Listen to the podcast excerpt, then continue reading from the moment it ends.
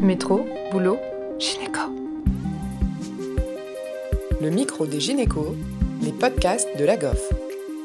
Bonjour à tous. Aujourd'hui, nous recevons le docteur Lucie Joly, psychiatre, praticien hospitalier à Sorbonne Université APHP, responsable de la psychiatrie adulte périnatale à l'hôpital Saint-Antoine à Paris, et le docteur Hugo Botman, psychiatre également, chef de clinique à l'hôpital de la Pitié-Salpêtrière et chercheur en neurosciences à l'Institut du cerveau et en philosophie à Sorbonne Université. Avec Léa, ils vont nous parler de la dépression postpartum. Bonjour docteur Joly, bonjour docteur Botman. Aujourd'hui, on se retrouve pour parler de la dépression du postpartum. Est-ce que d'abord, vous pouvez nous expliquer ce qu'est la dépression du postpartum et quelle est la différence avec le baby blues?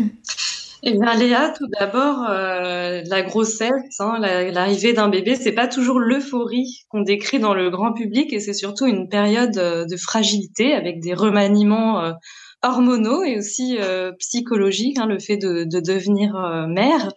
et la dépression du postpartum est un vrai fléau hein, qui va toucher, voire une femme sur quatre après l'accouchement.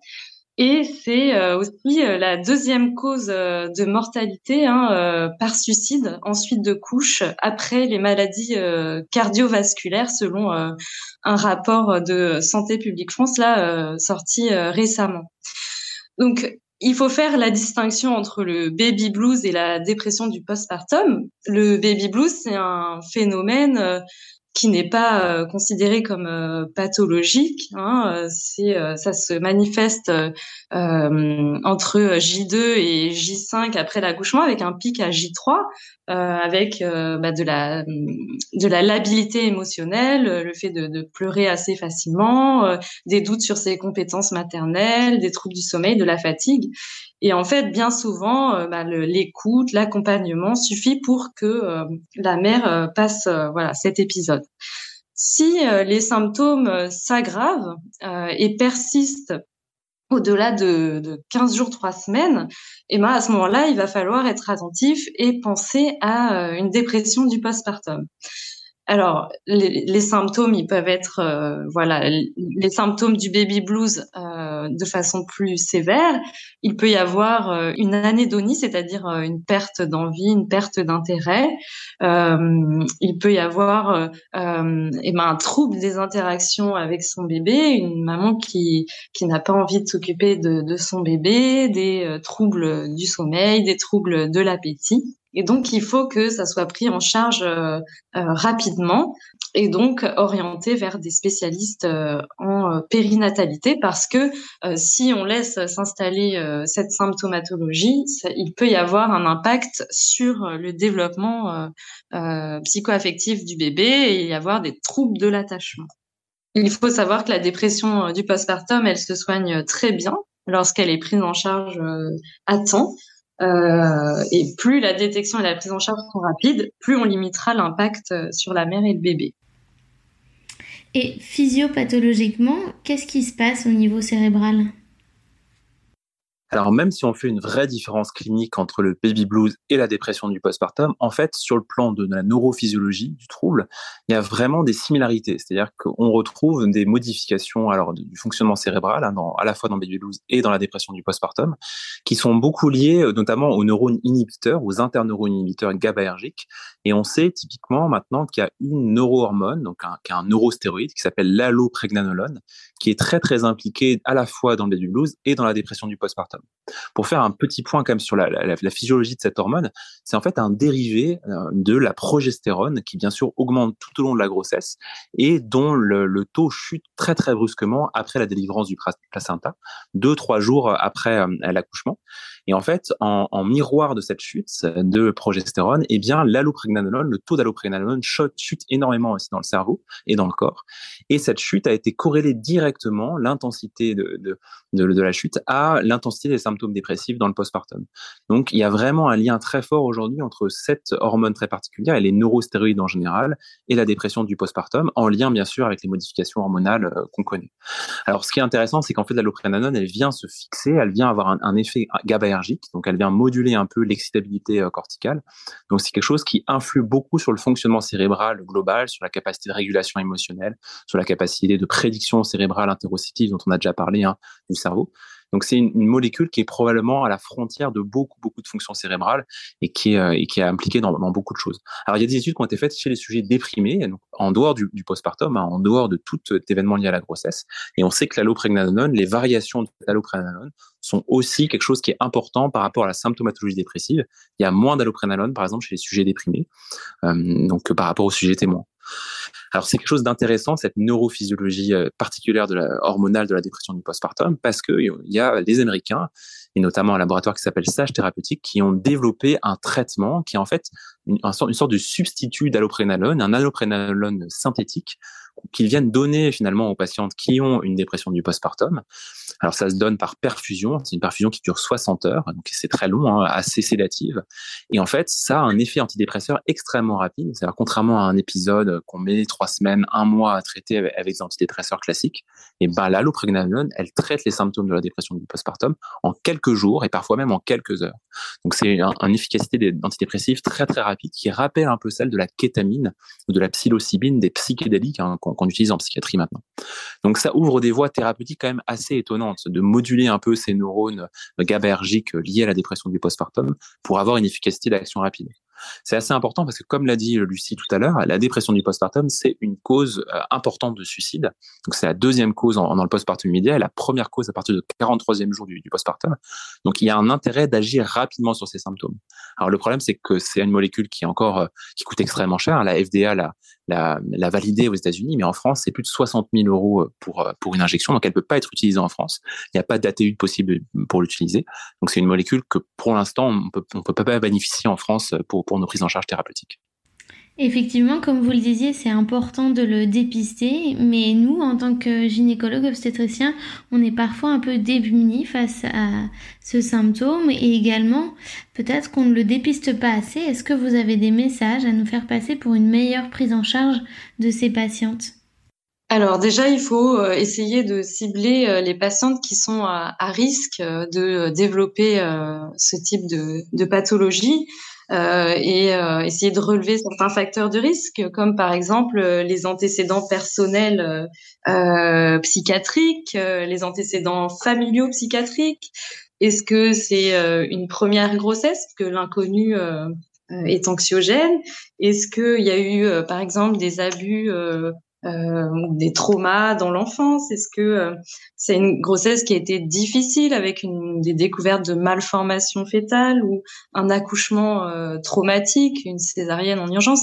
Tout ça, c'est des éléments qui peuvent être des signaux d'alarme. Après, voilà, il y a aussi, par exemple, euh, l'examen euh, postnatal où on pourrait faire passer euh, des échelles de PDS pour essayer de dépister ces dépressions du postpartum.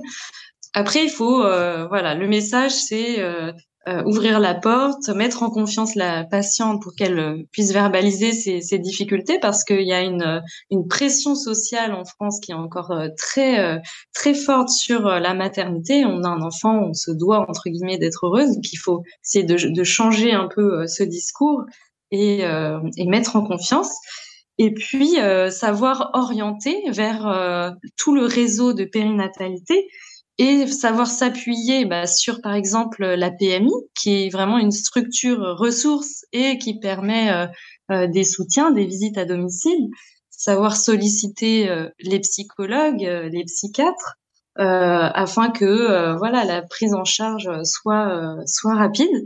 Et puis, il faut aussi savoir qu'il existe en cas de, de dépression du postpartum sévère des unités mère-bébé qui euh, accueillent des DIAD, donc les mères et leurs bébés en hospitalisation euh, complète, euh, pour voilà soutien à la parentalité et, travail du lien mère-bébé. Donc il y a beaucoup de, de structures hein, qui existent et il faut pas hésiter à, à les solliciter. Euh, il y a aussi les staffs de parentalité hein, sur les maternités euh, qui sont généralement mensuels et euh, il faut pas hésiter, que ce soit pour les gynécologues obstétriciens ou les sages-femmes, à déposer, les présenter les dossiers des femmes qui sont pour à leurs yeux inquiétantes.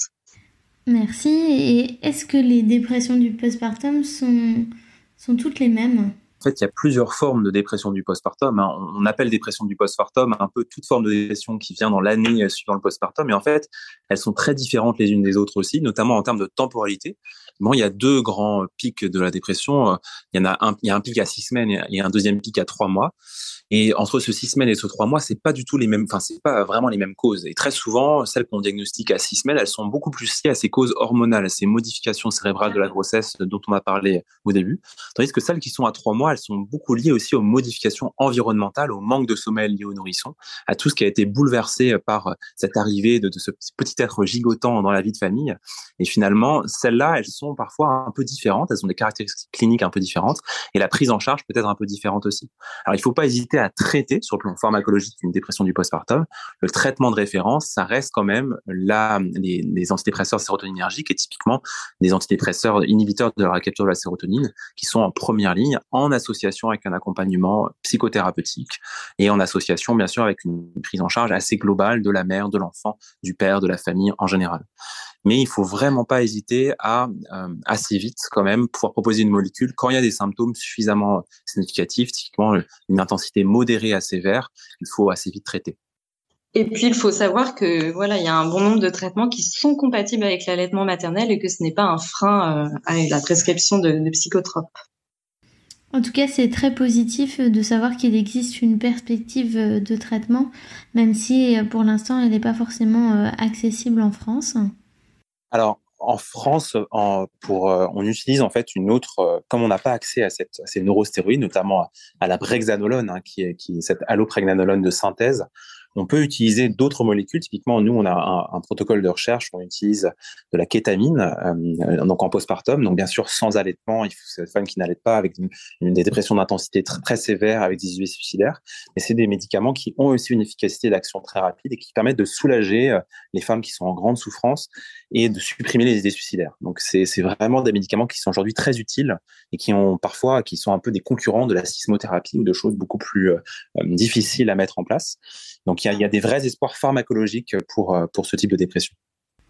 Merci beaucoup, c'est vraiment un sujet très intéressant. Je pense qu'on ne prévient pas assez nos patientes euh, du fait que ça puisse arriver, même avant de l'épister, c'est peut-être aussi important d'anticiper et de leur dire qu'il y a des symptômes qui peuvent arriver à telle ou telle maman et qu'il y en a auxquels elles doivent être vigilantes et d'autres qui sont physiologiques. Exactement, oui. Il y, a, il y, a, un intérêt très fort à faire de la prévention, alors notamment en prénatal, on on s'intéresse beaucoup à tout ce qui se passe en postpartum et notamment il y a une focalisation autour des, des 3 à 5 jours qui sont passés à la maternité ensuite de couche. Mais en fait, c'est un scotome aussi du, du prénatal qui est très très important pour, pour la psychiatrie périnatale où il faut vraiment, pendant la grossesse, pour les femmes pour qui il y a des facteurs de risque, mais même en population générale, prévenir un peu ces symptômes en décrivant, en faisant de la psychoéducation, de l'éducation thérapeutique et en décrivant ce qui peut se passer, ce qui est normal, ce qui doit être inquiétant, ce qu'il faut vérifier.